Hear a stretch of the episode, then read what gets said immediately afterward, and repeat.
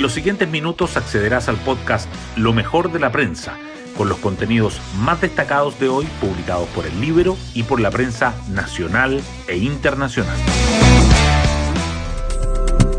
Buenos días, soy Magdalena Olea y hoy miércoles 28 de septiembre, para las 4 de la tarde está fijada la sesión del Senado para discutir el TPP-11 si bien se esperaba que fuera votado en esta jornada, la presión del Partido Comunista y del Frente Amplio con la anuencia de la moneda postergaría nuevamente la definición de los senadores. Se vive así un nuevo gallito sobre temas internacionales, en este caso en el área económica. Y por el lado diplomático las cosas no van mejor. El gobierno anunció ayer que llamó al orden y a la prudencia al embajador de Chile en España, Javier Velasco, por una polémica foto que circuló en redes sociales.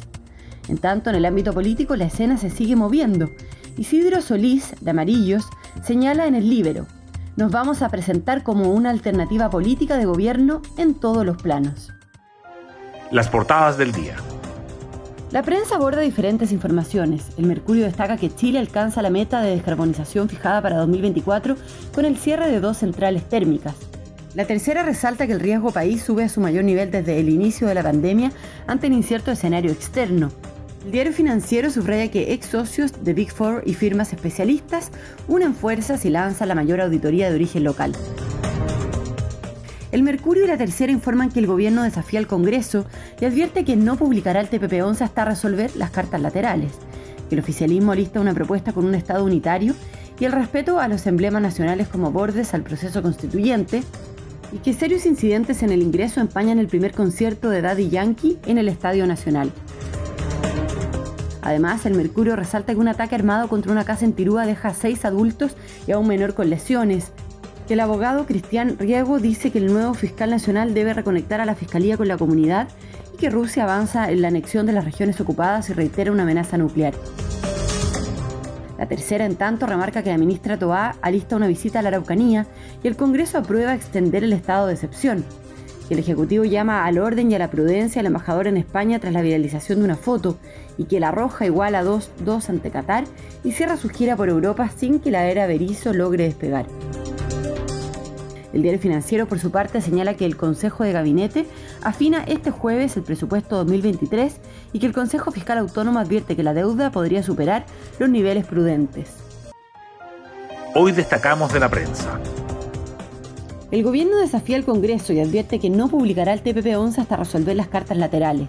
El acuerdo comercial está en el primer lugar de la tabla de hoy, después de más de tres años de trámite en el Senado.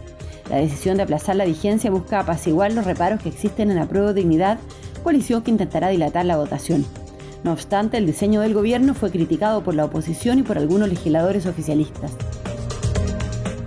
Apruebo Dignidad y el socialismo democrático siguen alistando una respuesta al documento presentado la semana pasada por Chile Vamos con los principios para delimitar el nuevo proceso constituyente.